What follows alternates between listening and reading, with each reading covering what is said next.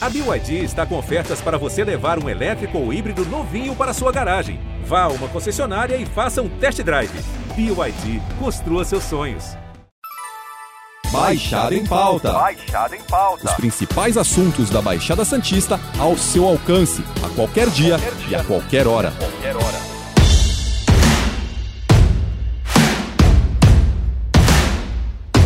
Tá sem emprego ou quer melhorar sua vida? O concurso público é uma opção para muita gente. Tanto para o jovem que quer começar a trabalhar, quanto para os profissionais mais experientes, que buscam estabilidade, salários mais altos. É ou não é?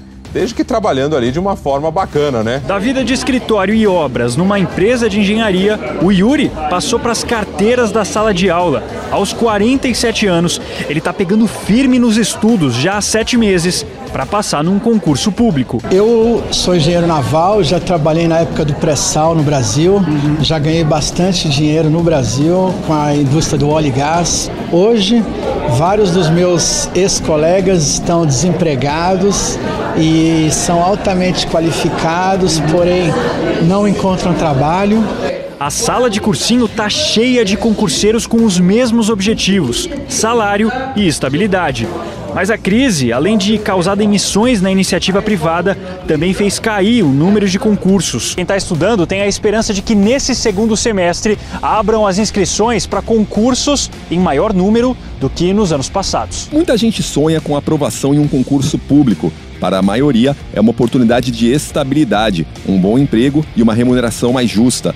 Para outros, é a superação de passar em uma prova extremamente concorrida, onde só os melhores conseguem se destacar. O Baixada em Pauta de hoje fala sobre a preparação para esses concursos. E a nossa convidada é a professora especialista no tema, Marta Virgini. Marta, obrigado pela sua participação. Tivemos um longo período sem os testes presenciais. Como você imagina que será essa retomada? Muito feliz em poder falar com vocês aqui sobre esse assunto. Concurso público, ele realmente está sempre na crista da onda, as pessoas querem saber, se interessam.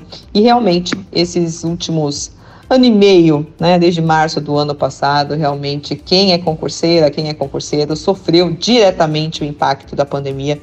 Então, realmente, a gente precisa conversar com essas pessoas, porque, olha, eu acredito que o pior já passou. Então, sim, a gente tem que se preparar para a nova realidade do mundo, né? Nós, como sociedade, principalmente como concurseiros, concurseiras. Eu acredito que a retomada ela vai acontecer, ela já está acontecendo, na verdade, né? Não é algo que vai ficar para um futuro distante. Não, nós já tivemos provas, inclusive. Polícia Rodoviária Federal, Polícia Federal, a prova da OAB, exame de ordem, que também é um, como se fosse, né, entre aspas, um concurso, porque ele tem um número muito grande de pessoas inscritas. Então, nós estamos sim numa retomada.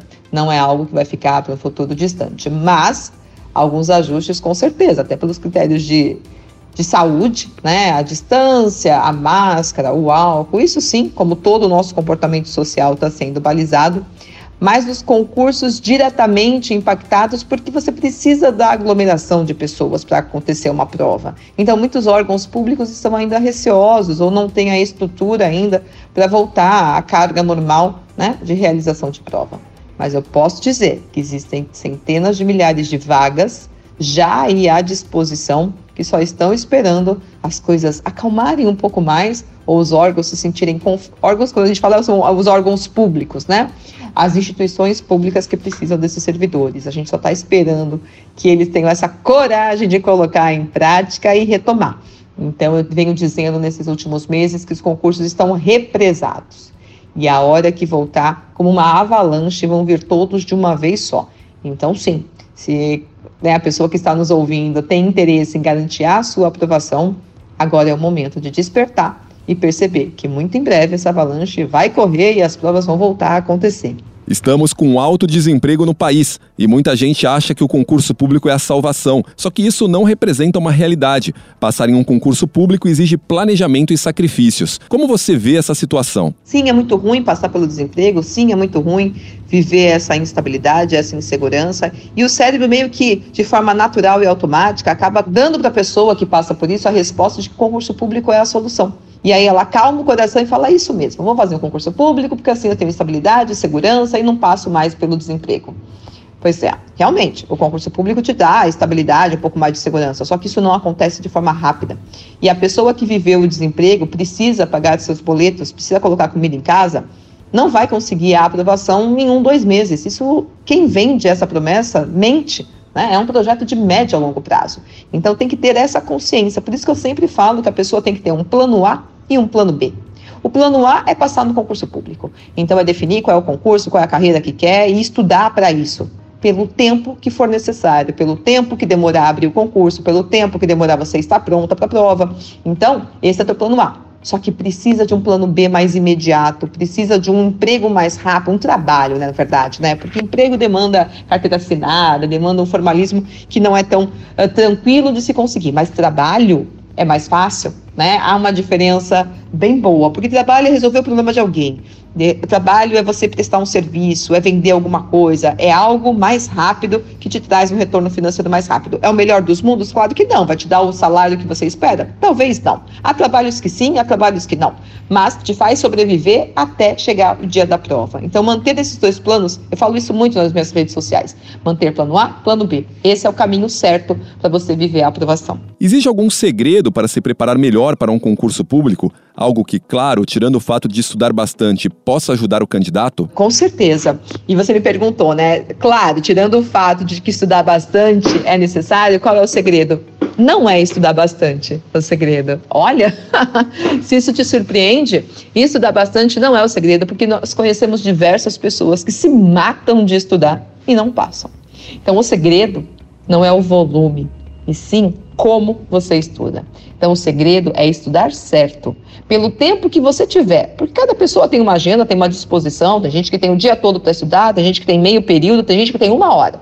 Não importa. Desde que o tempo que você tenha, você estude certo, você aproveite. E não aquela sensação que muitas pessoas passam, né? Passam horas estudando, fechou o livro. Se alguém perguntar aquilo que acabou de estudar, a pessoa não sabe explicar. Terminou a leitura da página, se perguntarem o que ela acabou de ler, ela não sabe dizer. Quer dizer, tem horas, tem volume, mas não sabe como estudar. Então aí está o segredo. Aprender a técnica de estudo que funcione para que de fato você tenha aproveitamento a cada sessão de estudo. Muito se fala das últimas horas antes da prova.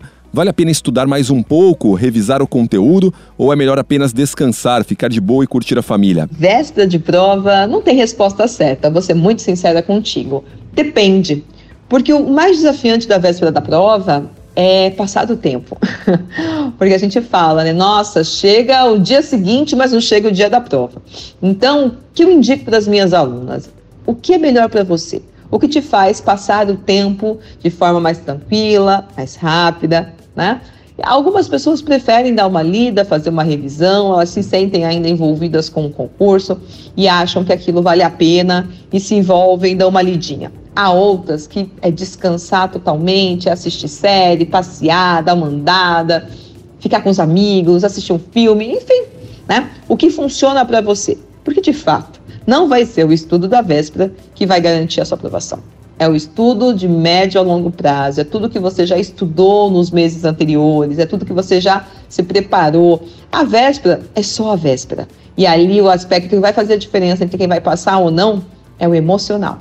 Então, o que, que te ajuda a ter mais tranquilidade na véspera? É dar uma olhadinha? Ótimo. É descansar e não pegar nos livros? Ótimo também. Mas uma coisa eu falo, que tem gente que vai fazer aqueles eventos, fica 12 horas no sábado, por exemplo, fazendo uns eventos de cursinho, de véspera, se matando, acaba com o corpo, acaba com a mente, no dia seguinte, no dia da prova, tá exausto, exausta. Aí é fria. Aí se eu fosse você, corria desses eventos, de fato. Algumas pessoas passam anos tentando a aprovação, outras acabam desistindo no primeiro tropeço. Qual a recomendação para quem não é aprovado de primeira? É muito verdade isso. As pessoas não conseguem, acho que, ler o cenário. O desespero de passar, ou a necessidade de passar é tão grande que a pessoa não percebe. Eu sempre falo o seguinte, e dou de exemplo o esporte.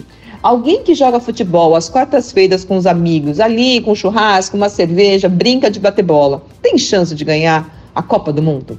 Não, muito provavelmente não.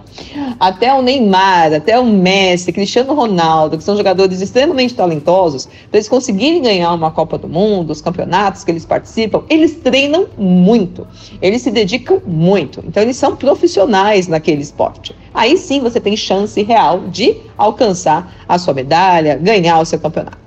Vamos para a vida do concurseiro da concurseira.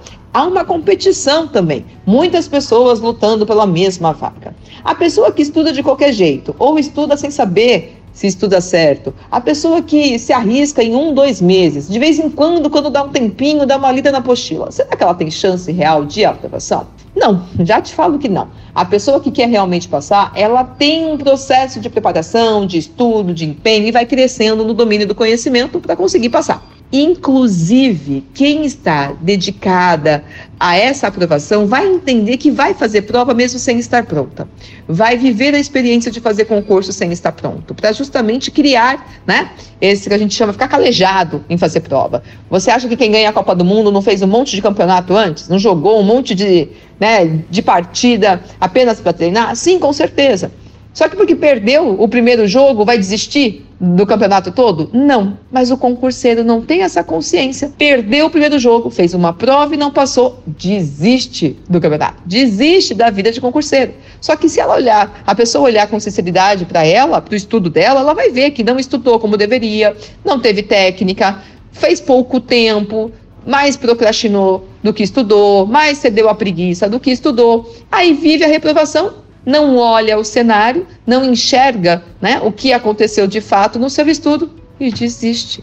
Não tem lógica. Então, concurso público, viver a aprovação é uma etapa. É um jogo que você perde, um amistoso que você perde, mas que não te faz desistir do campeonato todo. Então precisa persistir. O que é melhor, estudar aquilo que não se domina ou focar na área de conhecimento com que estamos mais acostumados e temos mais afinidade? O melhor, o certo mesmo, é você estudar o edital do concurso.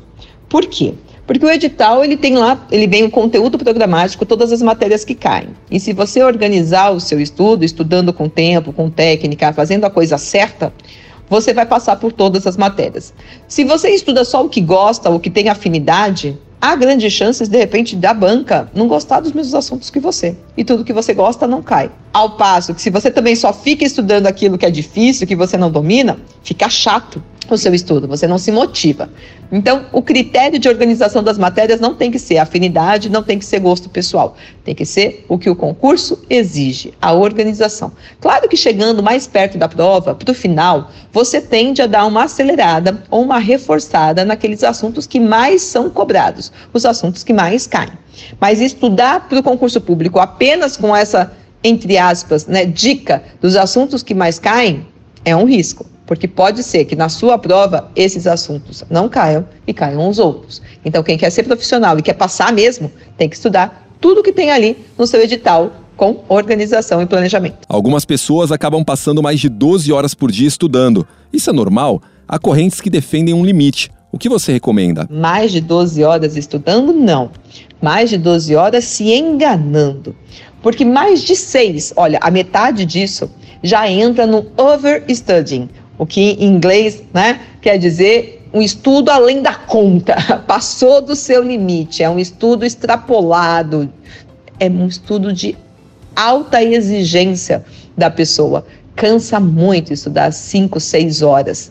Sem método, então, é quase impossível. A pessoa estuda isso dois, três dias, não aguenta mais, desiste. Quem fala que estuda 12 com qualidade, eu duvido tá? Eu duvido, porque a mente tem um, um limite. Então, não precisa, não deve estudar 10, 12 horas diariamente, mesmo que a pessoa tenha largado tudo só para estudar para concurso público. Não precisa, não é produtivo e não vai fazer passar mais rápido, muito pelo contrário. Nós conhecemos pessoas que estudam duas, três, quatro horas e passam bem mais rápido daquelas que passam o dia todo enfurnado nos livros. Então eu indico que você estude o tempo que for possível para você e comece pequeno comece com pouco tempo, porque aí você vai se acostumando, vai gostando e aos poucos você vai querendo estudar mais e vai crescendo, vai evoluindo, vai ficando feliz com a sua conquista. Porque imagina alguém que decide que tem que estudar 12 horas, não aguenta, estuda 6, vai ficar triste, achando que só estudou 6. E caramba, ela estudou 6. É hora, nossa, é muita hora de estudo. Então acalme o seu coração, comece pequeno, evolua, porque assim a chance de aprovação é mais rápida. Quais as principais dicas que você pode dar para quem pretende prestar um concurso público nos próximos meses? É saiba qual concurso que você vai fazer. Porque olha, um erro que todo mundo comete aí fora. Eles querem estudar para vários. Ah, vai sair do Banco do Brasil, eu vou fazer, vai sair para a polícia, eu vou fazer, vai sair para a prefeitura, eu vou fazer, vai sair para o INSS, eu vou fazer. E os editais as matérias são completamente distintas. A pessoa fica atirando para tudo quanto é lado e não acerta nenhum alvo. Então, a principal dica que eu te dou para quem pretende fazer concurso nos próximos meses é escolha o seu concurso. Tenha o seu OPD, que eu ensino às minhas alunas, seu objetivo principal definido. Saiba qual é a prova que você quer se preparar, quer estudar e estude para ela. Você aumenta as suas chances de aprovação assim de forma 200%, em 200%. Mas como, Marta? Se eu só estudar para uma prova, eu estou diminuindo. Não. É o contrário do que você pensa. Estudar só para uma vai fazer com que você aumente 200% a sua chance de aprovação. Se você dividir a sua atenção entre 5, 10 provas, você com certeza não vai estar pronta pronto para nenhuma delas. Marta, obrigado pela sua participação no Baixada em Pauta. Na semana que vem a gente volta com outro papo com outro convidado. Lembrando que esse podcast está disponível no G1, Apple Podcast, Spotify, Deezer, Google Podcast e Castbox. Nos aplicativos existe a opção para você assinar esse podcast e receber um aviso sempre que um novo fica disponível. Eu sou Alexandre Lopes e encerro Baixada em Pauta por aqui. Até o próximo. Tchau. Baixada em Pauta. Baixada em Pauta. Os principais assuntos da Baixada Santista ao seu alcance, a qualquer dia, qualquer dia. e a qualquer hora. Qualquer